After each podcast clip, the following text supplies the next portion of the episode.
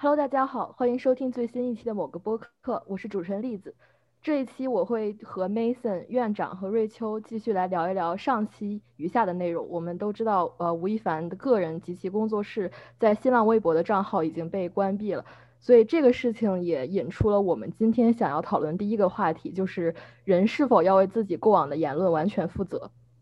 嗯，其实我本来想说的不仅是，就是说他的工作室和他的。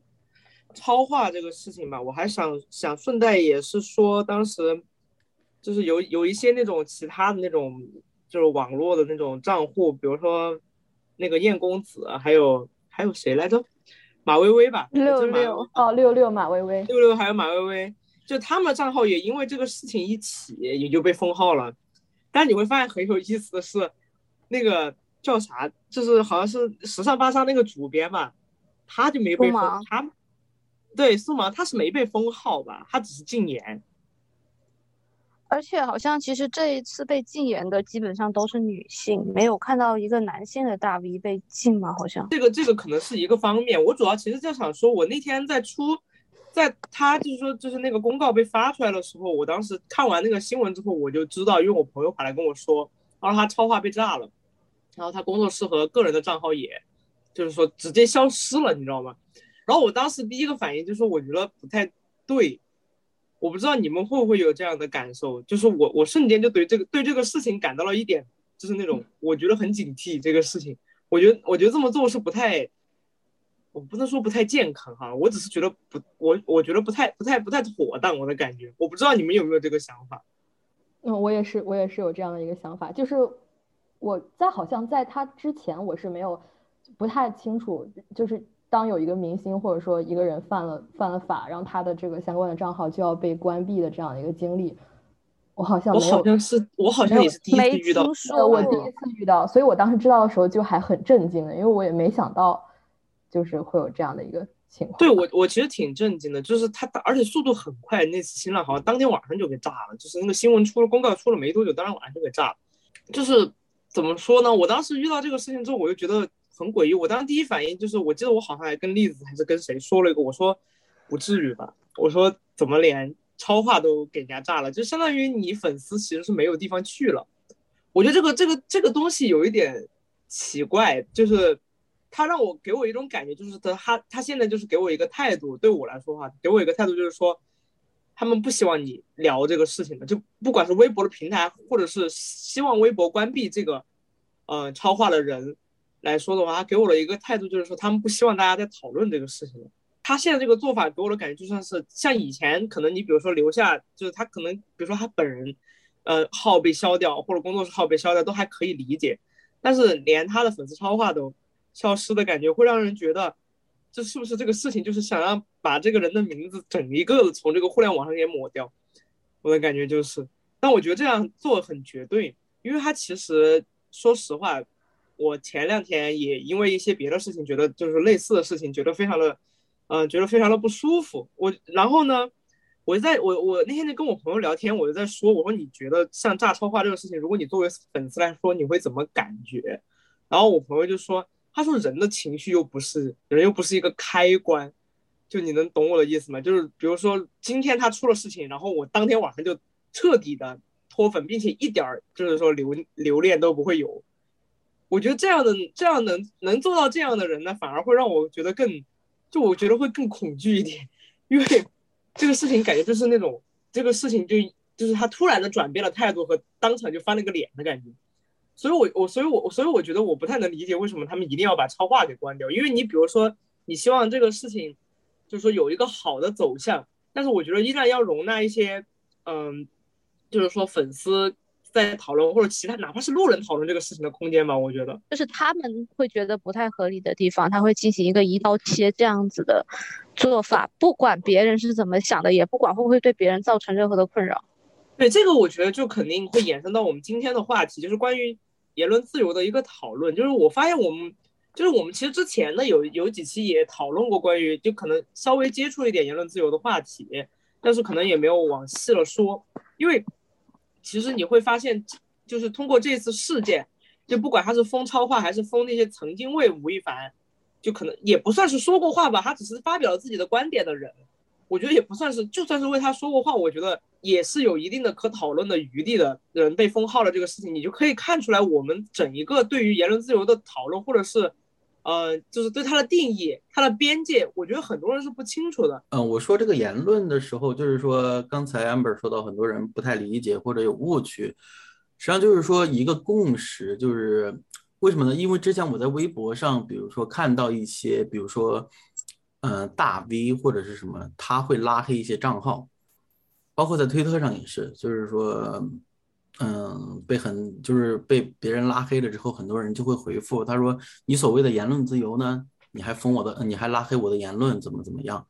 但是就是说，大家可能还没有很多人没搞清楚的一点，就是说，这个言论对于言论这个言论自由这个概念，它是限制的是公权力，然后。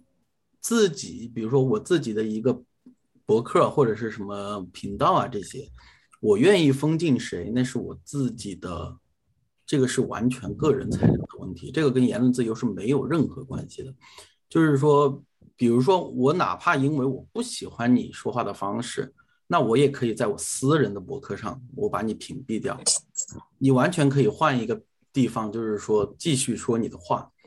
但是呢，现在就。有一个问题就是说，媒体平台中介，比如像微博、推特这种平台，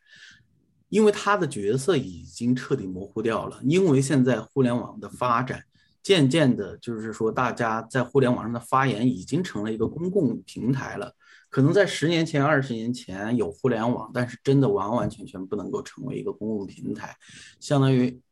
对人就是当时的经济水平、自己的知识水平是有很高的要求的。就是那个时候互联网发言，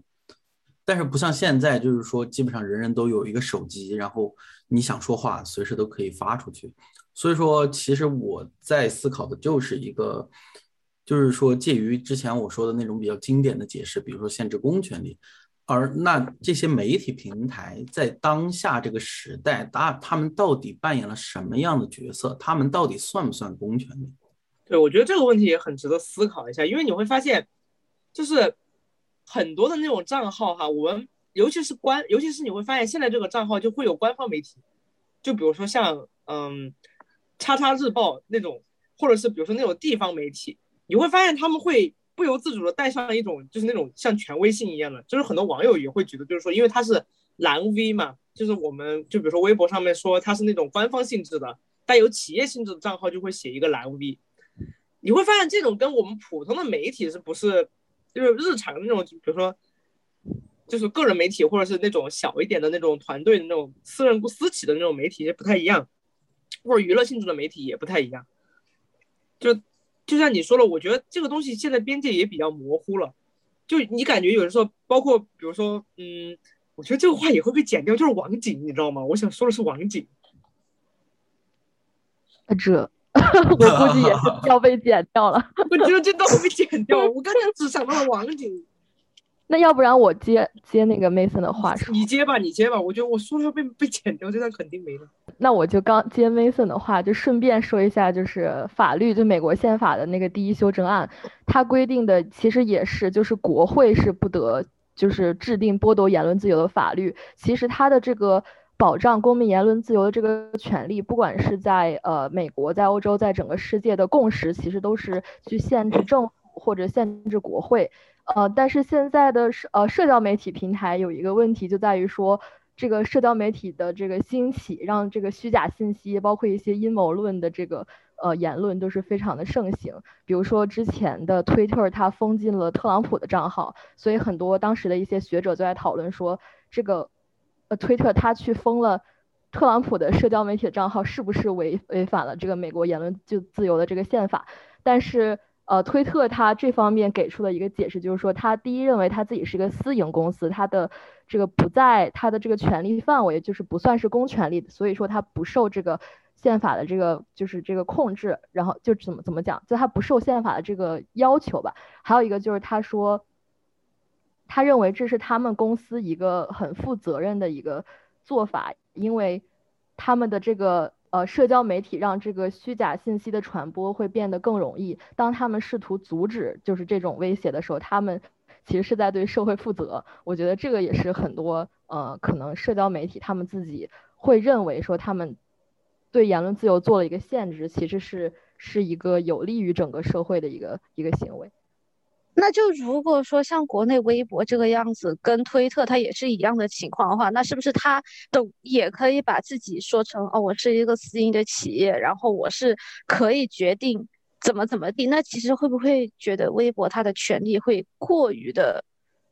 扩张了，就太大了那个权利，然后它可以就像是一个审查官一样，然后把各种网友的言论全部审一遍。所以这就是为什么微博上这么多。莫名其妙被炸号、被封号的人吗？其实我觉得微博和 推特是不一样的。对，我也想说，微博和推特真的是太它是不太因为因为因为推特它其实算是一个就是真的算是一个私人企业吧，但是微博可以独立于那个东西之外。独立于之外，但是微博它其实微博是绝对不会独立于之外的。因为嗯，我在特朗普被封号之后，我其实也看了很多关于这个的讨论哈。然后我个人的观点是这样，就是说，当然你从从我个人情感来讲，他被封号这个是大快人心，就是说确实因为他在推特上扮演了一个就是说反事实、反逻辑的一个角色。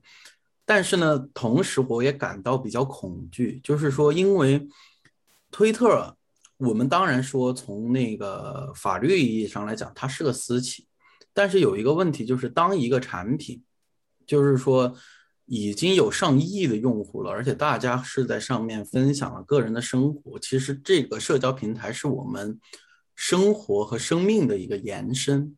包括比如说有些去了世的人，他的言论还会留在这上面供人怀念啊，或者是讨论这些，这个其实已经就远远超出了一个私人企业的意义了。比如说打个比方来说的话，你像腾讯，嗯，微信吧，如果是微信，他说哦，OK，我是个私人企业，那我随时可以把微信的功能给关掉，这是合法的嘛？就是说，按照他们私企的这个自由裁量权来说，那如果他这样做了之后，导致的后果是，微信上亿的用户没有办法互相联系了，比如说家人啊那些有很多很重要的联系就联系不到了。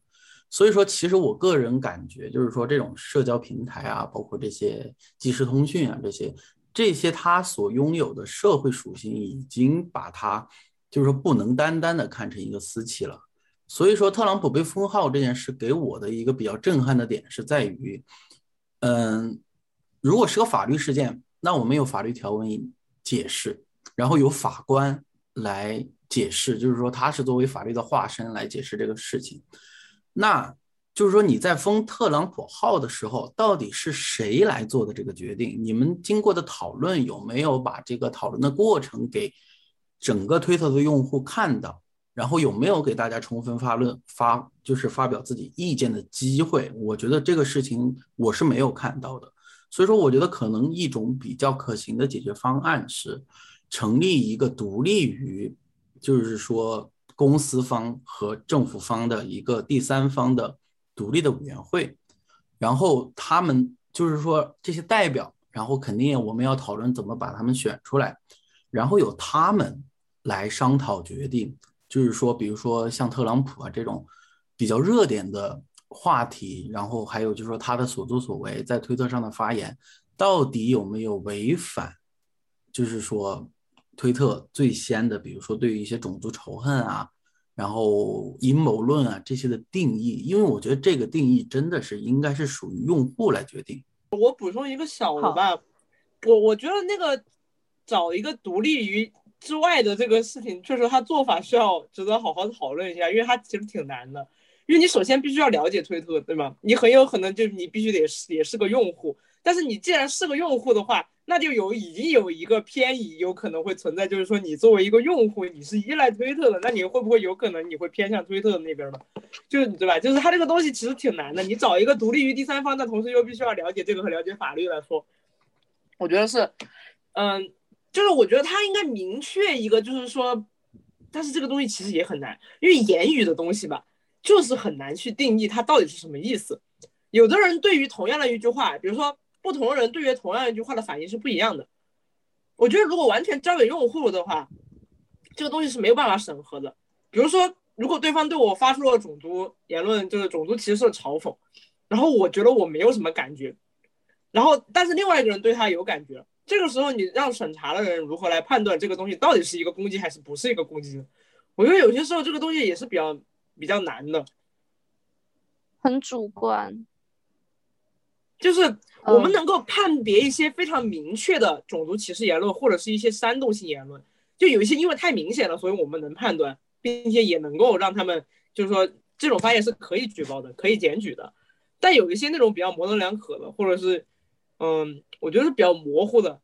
那种，就会比较难了。嗯，我我同意院长说的，就是还有一点，我认为就是像这些大的社交媒体平台，他们首先就是有一个垄断的效应这个存在了，所以其实我觉得像之前 Mason 说的，他们是有一个呃怎么讲，是有一个社会效应存在的。第二个我想说就是包括像呃 Facebook 的创始人扎克伯格，他就他把 Facebook 的定义就是说，我认为我们的媒体就是一个中立的媒体，所以他是他就是。不不支持说我在我的这个社交媒体上做任何的审核或者做任何的审查，然后包括推特一开始的做法就是对特朗普这个账号，就是他有发布一些呃像假消息之类的，然后他们会他们没有删除这个推文，而是在旁边放了一个链接，就是就是去修正，告诉用户，告诉看到这个信息的人说这是可能存在不实的这样的一个信息。我觉得这个做法就是对我来说是一个。我觉得是一个更好的做法，就比起说他把这个账户删掉或者封禁什么的，我个人是这样认为。对，我觉得其实这个是一个比较那种，我觉得是算是给的给了一个比较大的一个空间的一个方式，就是我告诉你这一条信息可能是有问题的，至于你相不相信或者你愿不愿意看到这个东西是你的选择，而不是直接就是说我上来就把它给删掉。但是我刚我刚才，但是我刚才又在想一个。就是说，我觉得完全不做审查肯定是不可能的，就是我觉得是也不可行的，因为你首先互联网就是互联网，想要掌控互联网几乎已经是不可能的事情了，就它是一个一定会脱超超脱一个公司能够，我觉得甚至有些时候它甚至也会脱离一个国家的掌控，就是互联网这个东西你是阻止不了的，很多时候在一些程度上一些事情上面，它能够引发的效应并不是一个公司或者甚至一个国家都不能掌握的。所以你要说完全不审核，我觉得这个东西是不太可行的。但是呢，审核的方法也不能直接绝对的，就是说，就是说，它的评判标准是唯一的，且是这个营就运营的这个平台来决定。我我有它需要更，就是我觉得它需要更多的细节。我只能这么说，我觉得它需要更多的细节。确实，我我今天有看到，就是德国他们好像在出台，我忘记是德国还是瑞士，不好意思，他们有在在呃。由这个国家政府去主导出台了一个反歧视的呃法案，是针针对互联网的这个言论的，就是他们对于这种歧视性言论有做了一个标准，就以立法层面做的一个标准，所以我觉得这可能是一个更好的可以去，就是更统一的来去，就是去规范这个互联网上的一些言论的一个行为，然后包括像 Facebook 他们成立的那个监监察委员会。呃，也是，就是会面临之前院长说的这样的一个问题，但是他们给出的一个解决办法就是去呃进行很多轮的流程的去审核，然后由呃不同的人，然后包括去扩充他们整个委员会的一个呃 diversity，就是一个多元化的一个呃成员，我觉得这也算是能去优化这个。办法的一个一个，他最多也只能说是优化。你要想做到绝对的公正，我是觉得是目前也做不到的，不太可能，也不太可能，人类做不到这件事情。对，就是找一个更好的办法吧，可能是。嗯，对，但是我觉得这种就是，嗯，比如说政府主导的对于言论的审查，这个也是因依国情而定吧。就是说，因为刚才嗯，对不起，例子说的这个。就是例子说这个事情，我想了一下，应该在美国是不可能发生的，因为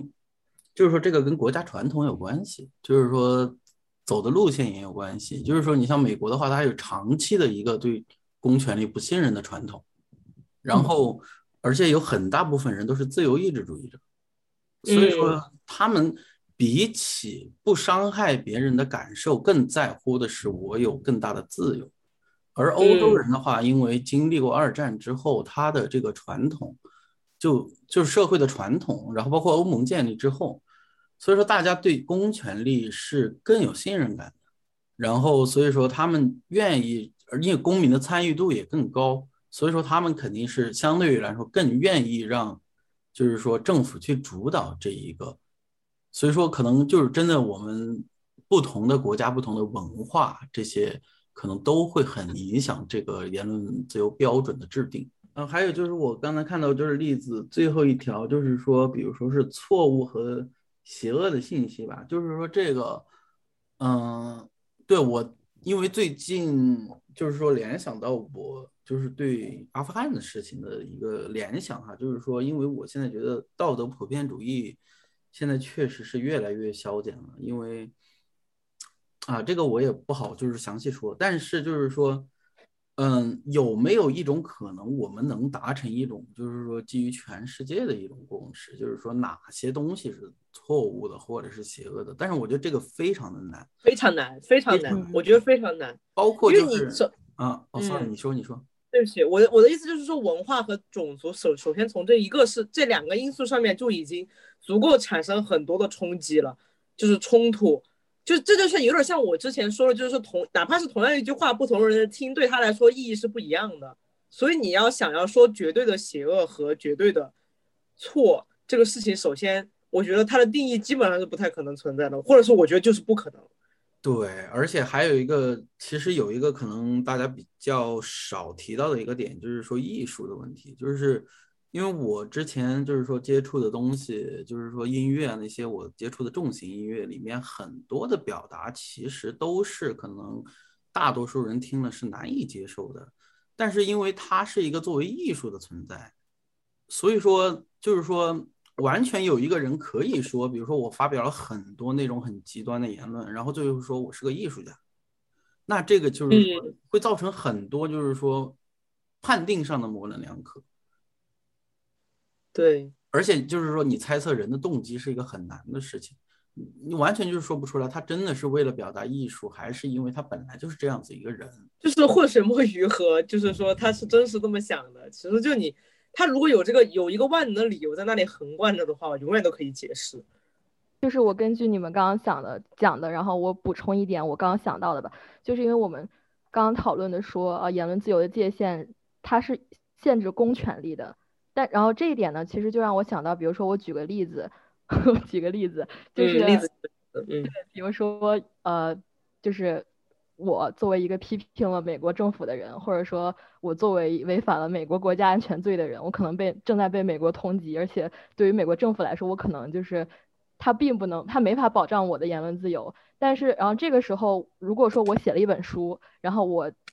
在美想要在美国出版，就是。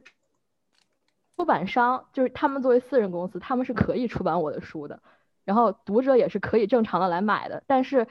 就是但是如果说我写一些就是我觉得大屠杀非常好的这些言论，就是我可能不会在法律上，可能不会在法律上受到一个惩罚。但是民众就是作为消费者，他们比如说出版商，他们有权利不出我的书，然后民众可以用他们就所谓用脚投票，他们可以不买我的书。就我觉得这也是所谓在一个。呃，商业社会里，作为一个普通人，就是说，像你们刚刚说的，我说我是一个艺术家，那个我们群众可能，如果说法律没有办法去，就是对他做一些处罚的话，民众可能会用他们自己的行为来表示他们对这件事情的支持和反对。这是我想到的。这个东西让我联想到一个什么呢？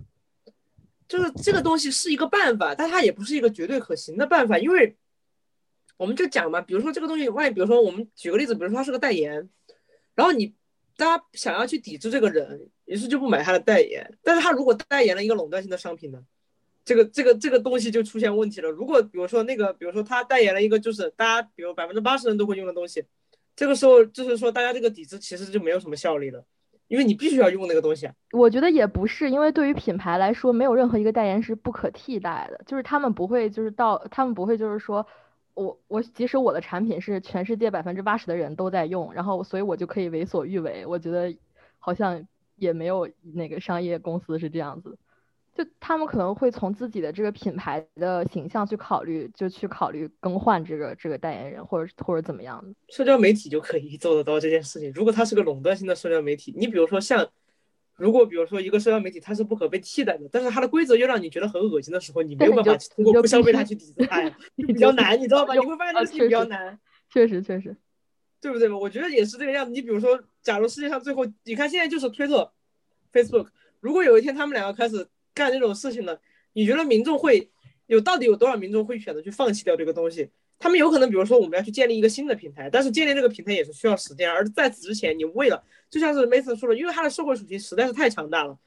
就是说它是保持大家保持情感、保持联系、保持关系或者保持一些社交的一个很重要的一个平台。如果它有一天，因为它又是个私企，它对于这个方面的这个管理可能不会像就是说，就像我们说，它可能会有自己的考量。而且也不完全是会受，因为因为法律总是有一些漏洞。如果他比如说钻了那个漏洞，正好钻了那个漏洞，然后他正好做了一些什么事情，我们人很难从比如说光从抵制使用这个社交平台来解决这个问题，你知道吗？所以说是不是说到最后，我觉得还是一个垄断的问题。嗯，但是我觉得还也也也怎么怎么讲呢？就是是虽然是垄断是一个很大的问题，但是这我觉得这不是一个怎么说？就这个问题并不是在某一个平台上都有的，就是即使说现在没有这些垄断的大平台，但是在无数个小平台里也会有这些问题，只不过它的矛盾可能不会有这么的大，就是这个问题也并没有就被真正的解决，或者说有一个缓解，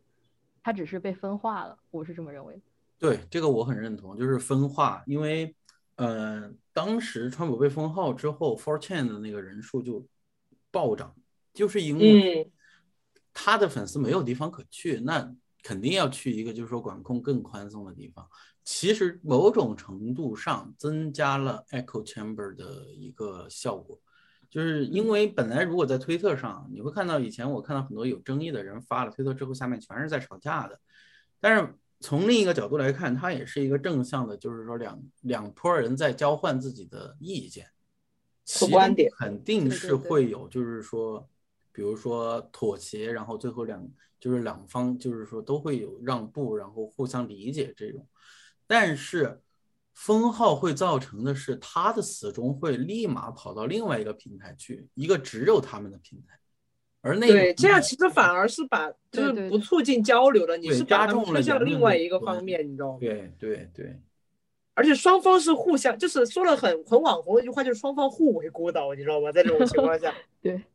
尤其是在社交平台的算法，包括他们的一些什么所谓的限限制的流量屏蔽这些技术手段吧，就本来就加剧了这个，所以加剧了回声式效应吧。对我感觉这个是人类难以避免的一个阶段，就是因为其实说垄断的话，还有一个就是说在互联网初期，或者追溯到以前没有互联网的时候，那能够就是说对于发言权有垄断的人是谁？那肯定是。就是说，所谓的公共知识分子这些，就是说以前他们说话的分量是很大的，结果现在的话，因为怎么说呢？包括微，嗯，我就拿微博举例吧。微博的话，它后来改了评论机制，以前是不是按照点赞数来排序的？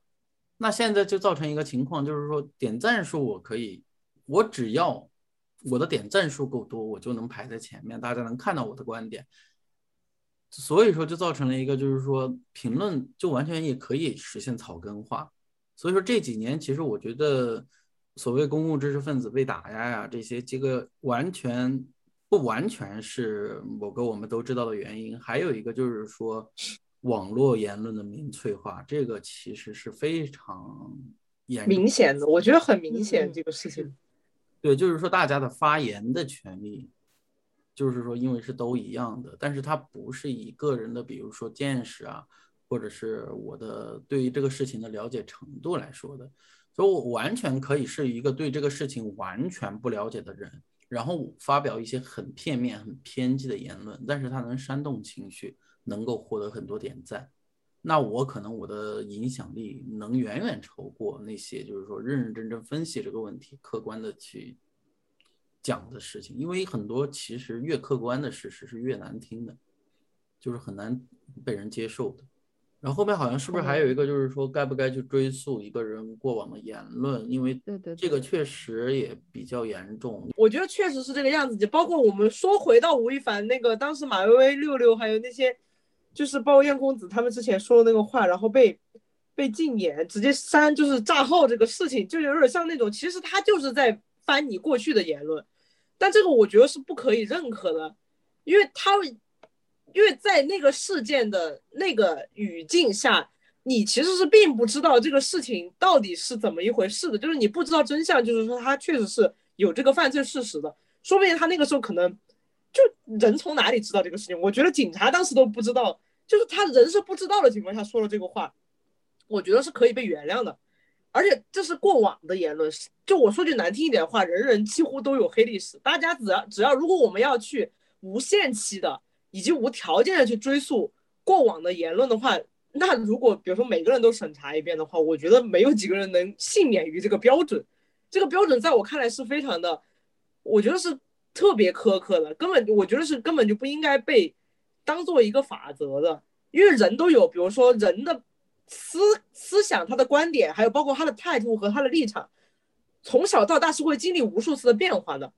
很难会有人从一而终。就是说，从头到尾都是一个想法，这种情况是很少，因为你接触社会化这个事情，就必然会带来一一定程度的改变。你经历了一些事情之后，你就会有一些新的想法。过去的你不代表是现在的你，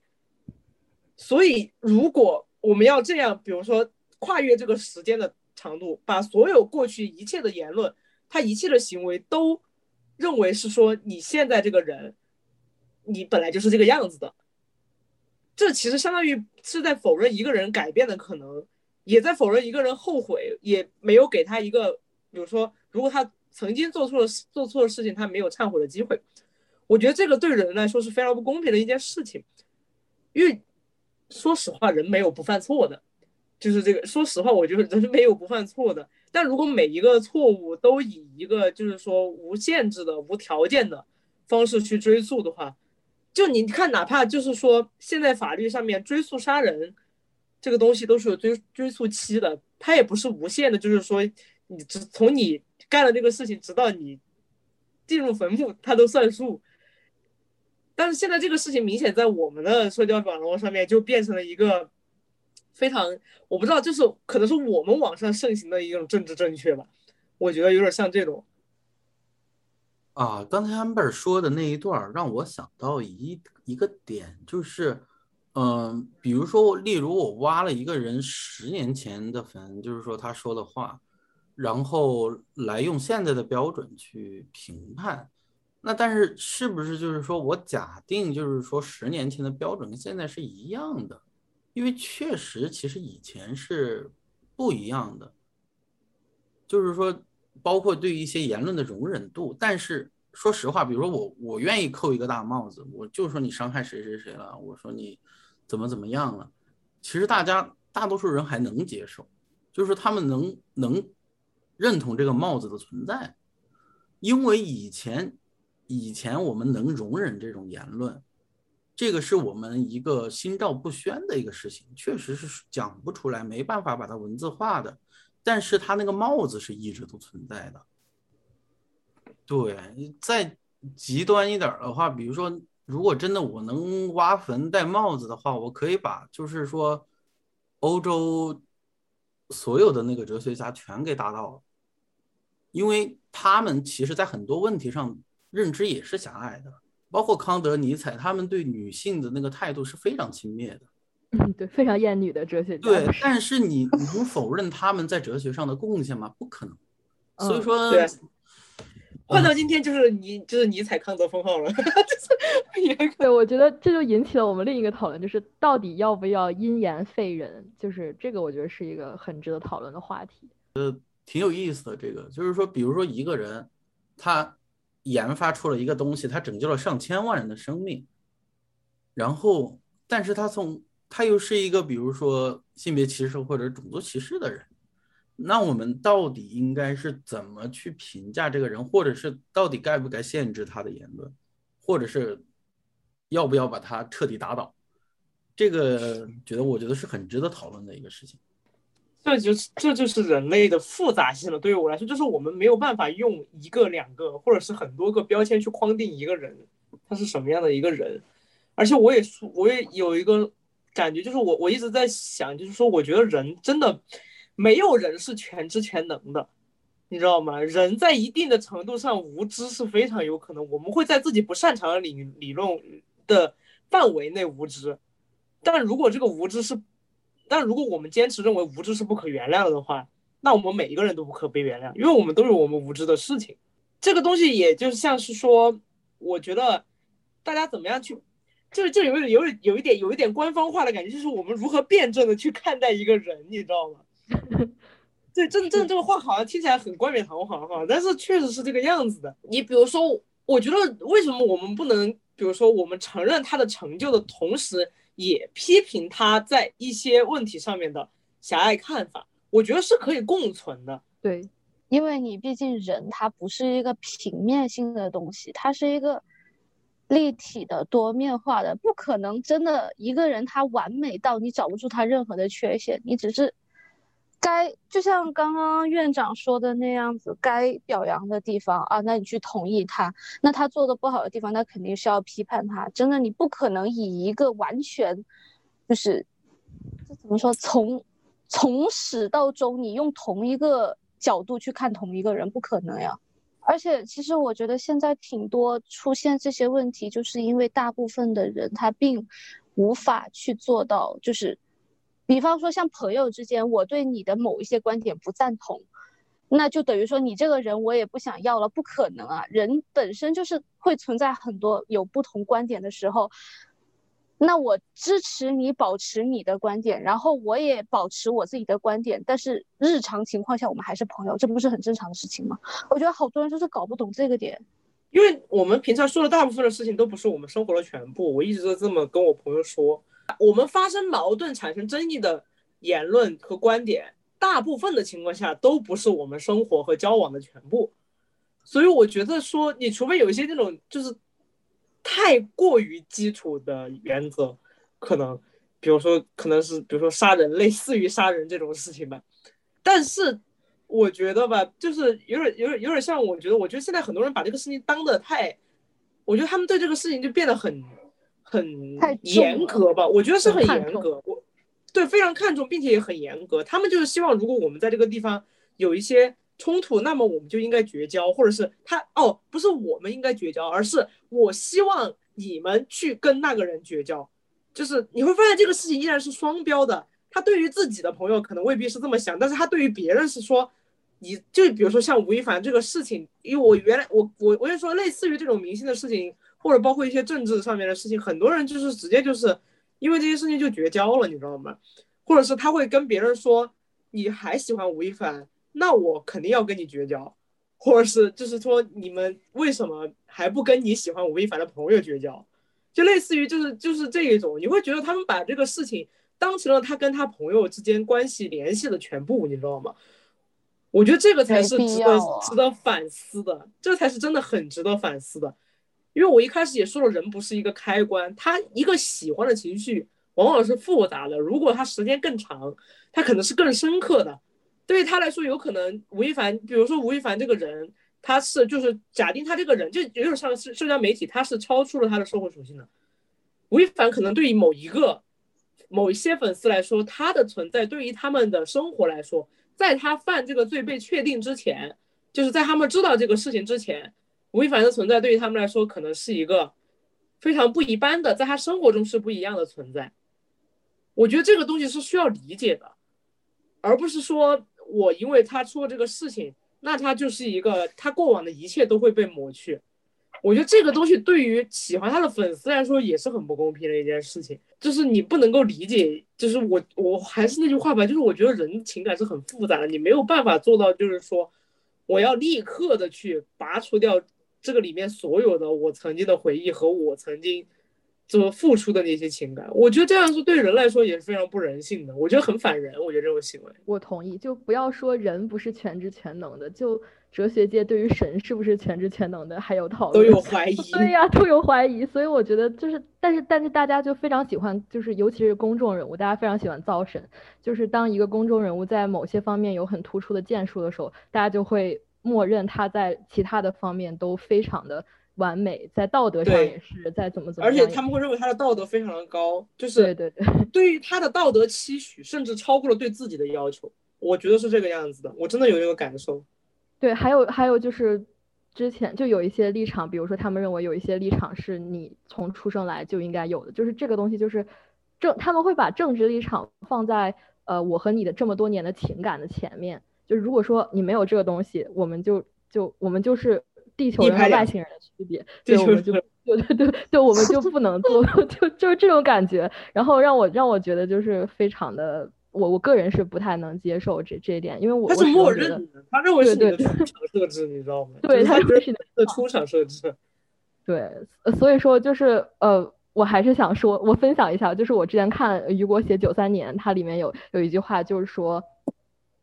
就是绝对正确的革命之上，还有一个绝对正确的人道主义。就是他这句话的，就是他写这句话是因为，呃，这个主角他放了一个一直以来，就是他们是进行革命嘛，然后放放抓他们抓到了一个对方的，甚至是一个无恶，在他在他们这个阵营来说是一个无恶不作的这样的一个首领。然后呢，他把他关到监狱里，就终于要给他执行死刑了。但是在最后一天。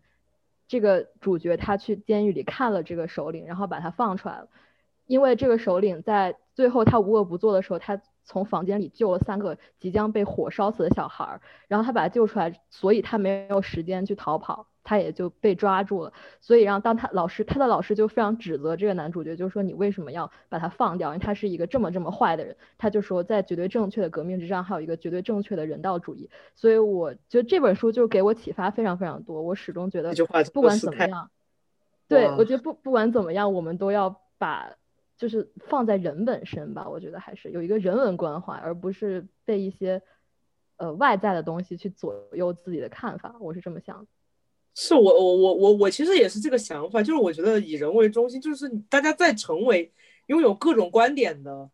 什么领袖或者领会领袖也好吧，发言者也好，你首先得是个人，你知道吗？这个这个事情很重要，我们首先得是个人。我我也是这样想。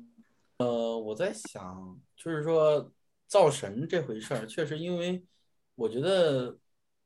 咱们就是说。国内的话，确实因为对明星造神就是这个由来已久，然后 就是说，也只是明星造神吧，就是是个名人都造神。对对对对，名人领袖也会造神。就是说那个要求已经高到了，就是说你近乎苛刻，就是你明知道你作为一个大活人，你不可能这么过日子，却还是要就是说期许他这样过，就我就觉得。可能也多多少少反映了这些人造神的人，他对自身能力不足的一个那种补偿心理，就说我做不到，但是因为你是我的偶像，你就必须要，所以你要做到。昨天我有个朋友还跟我说了一个，我觉得他这个观点也还蛮有趣，就是他觉得国内的明星赚的太多了，然后人们就觉得说，你既然要赚那么多，那你就得给我，你就他会有一些超过，对他觉得他会有一些期待。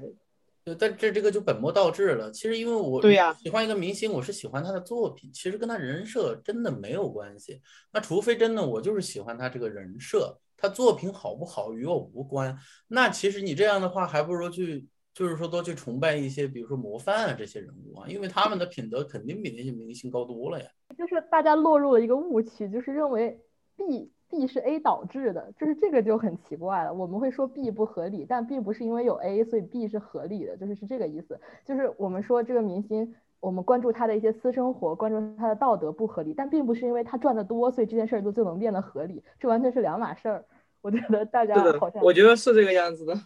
那是因为他如果这个道理就有个反方向，那如果赚的不多的明星，他有一些，比如说他杀人了，那就无无罪嘛？难道可以？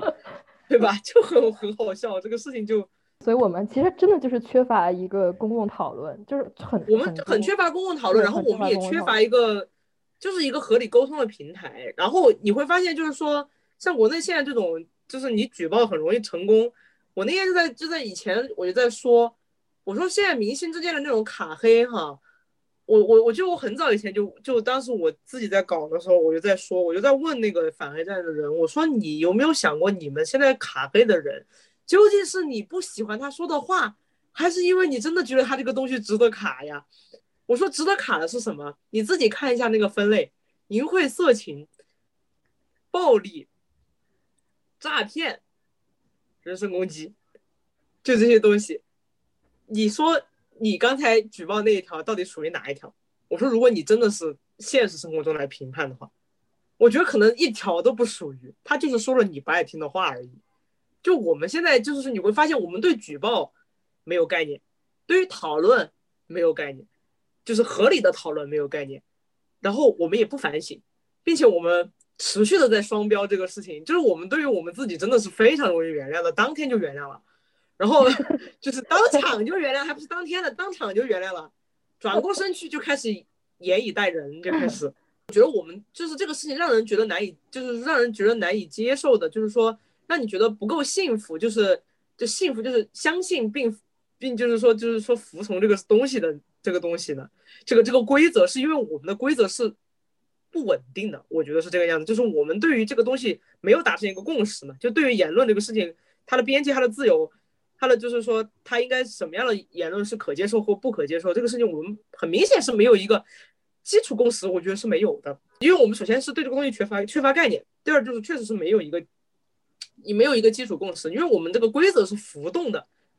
就像是我这几天因为一些事情。我跟我朋友聊天的时候，他当时就给我形容了一个东西，就是说，他说为什么我，他为什么他会觉得，就是说现在这个网络世界会让他觉得接受不了，是一个原因，就是说我们今天，比如说我，比如说我喜欢一个什么东西，或者说我家，比如说我的一个朋友或者我一个亲人，因为某一个罪，就是所谓的大家给他灌的这个罪，然后我们要把他杀掉，然后法官告，然后这个批判他的人，然后行刑的人跟我说，他是因为这个东西死掉了，因为这个道理，因为这个罪名。所以他死掉了，OK，那我接受你杀了他，你就杀了，因为你告诉我了他的罪名。但是第二天有一个同样的人，因为类似的事情来的时候，你会发现法官给你来一句，其实呢，倒也不是真的想要杀他，这个人呢也可以不用死。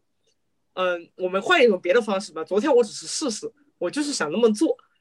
你觉得受害者家属能接受吗？我想了一下，我说我绝对不能接受。你说真的是这个样子的？如果同一个道理对于不同人的作用是不一样的，且后果也是不一样的，这个道理肯定就不能行，不能奉行啊。就还有就是，我觉得审审查的标准其实也变了很多。我想起我前几年参加一次考试的时候，还是一次国内的那种国家性考试，然后他就问了我一个主观题，他说。明星该不该比正常人，就是说该不该对明星就或者公众人物比更就是普通人有更高的道德要求哈？然后当时这个是作为主观题出现的，我现在想起来就觉得恍如隔世，因为这个问题在现在就根本不是一个主观题了，它是就是默认了，现在是默认了，就是说啊，公众公众人物应该是有更高的道德要求。对我，我就在想，那是不是，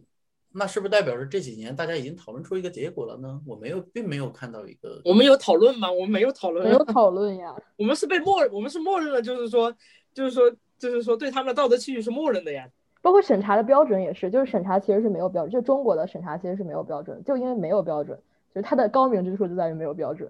越我跟你说，越模棱两可了，就玩一个自带极意功一样的，你知道吗？就跟自带极意功一样的，碰到了。今天运气好就碰到了，今天运气不好，今天运气不好就碰到了，今天运气好那可能就没事儿。我跟你说，真的是你根本不知道线在哪里，你只能试。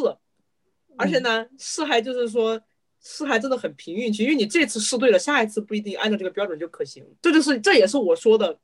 这个标准是浮动的。今天用一个道理杀死一个人，第二天那个道理不适用了。对，然后说到审查，就是刚才因为都是在聊审查嘛，然后我刚才。在翻我之前做的一个 note 哈，然后有就是我比较喜欢的一本书《天鹅绒监狱》，里面他这一段话我念一下，我觉得挺有意思。当我谈论审查制度时，我指的不仅是某些官僚程序，而是整个文化语境，不仅是国家的干预，而是阴谋摧毁自由真正艺术之根基的各种手段。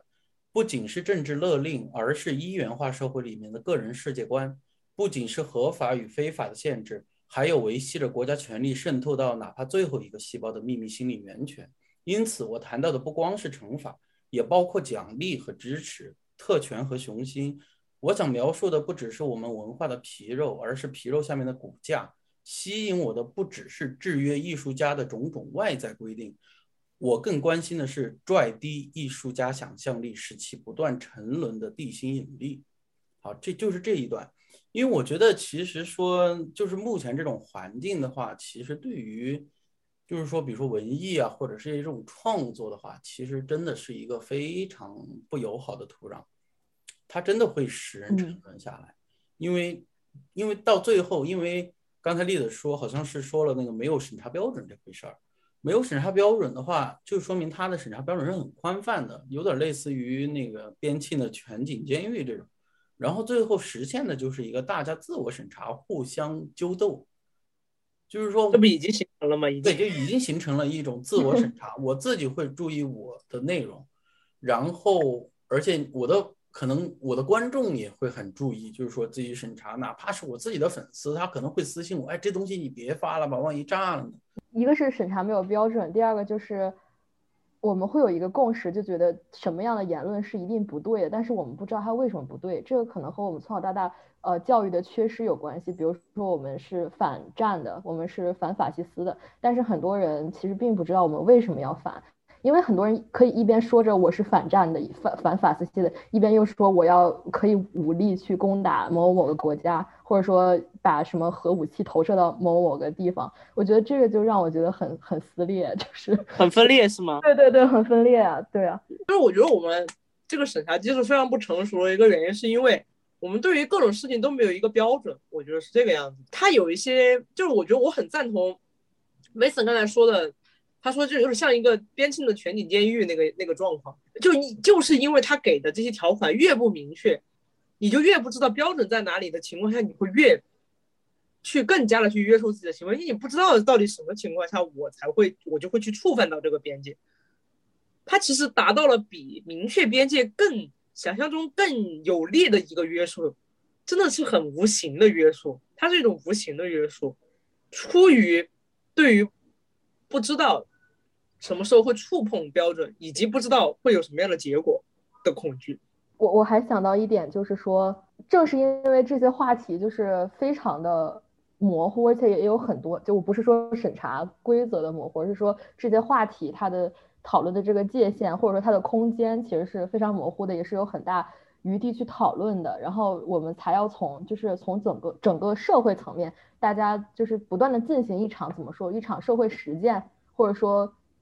公民去表达自己的观点的实践，而且，然后，所以说，我觉得这是一个很，呃，就是我们很需要做的事情，而不是说，因为这个事情没有标准或者很模糊，我们就希望有一个公权力或者有一个第三方的介入，然后能把这件事情就是一下子就是有一个特别规范的标准，或者说一刀切的把它就是解决。怎么说呢？是一个理想主义的话，是一个理想。就是首先它是一个理想主义的话，第二个就是说，我我们作为一个公民，就是还是要对，反正就是我觉得我们不能去，就是一一切事情都等着就是别人来做一个决定，然后我们就跟随。我觉得大家要去锻炼自己就看待问题然后的这个能力，我觉得这个是也很重要的。就是反省吧，我觉得就是反省，你知道吗？这个事情真的很重要。我觉得我们要时刻的反省自己对于别人的。对于别人言论的限制，你知道吗？我觉得这是个反省的事情。对，而且我们不能指望有一个家长式的人，然后帮你做一切的决定，然后你只需要跟随他，你就就就就很安全。我觉得我们有的时候要跳出这种安全，尤其是在这样一个假新闻或者说这样的一个呃就非常泛滥的一个一个时时候吧，要有一个自己的判断。我觉得，嗯。好，我最后我从呃进化心理学来讲一个，就是说关于跟审查有关的吧，就是说，其实进化心理学和行为心理学都就是说找到了很多证据，就是说惩罚它给人造成的就是说泛化比奖励大得多。呃，举个例子，比如说一个动物它在海野外被蛇咬了一口，就是类似于怕井绳的道理，它以后看到绳状的东西都会怕。但是如果他比如说发现一个红果子很好吃，他下次看到绿果子他不一定敢吃。所以说，其实对应到现在一个就是说，我想跟身处一个就是说你的审查标准可能不太明确的一个地方的人，千万就是说不要放弃思考。每次比如说在遇到了这种比如说禁言啊这种的时候，还是要真的要多思考一下，就是说他审查到底是以，就是说。一个什么样的范围，多去思考这个审查为什么存在，而不是说这个审查存，就是说我被审查了，那我下次就是说大幅度我接受，对对，因为到最后就是说大家都无话可说，就因为这是就是一个非常开放性的话题，所以我们每个人都说了我们自己的看法和视角，然后也希望这期节目能给听众有启发。如果大家有任何的想法都欢迎到评论区和我们互动。好，那我们下期再见，拜拜，拜拜，拜拜，拜拜。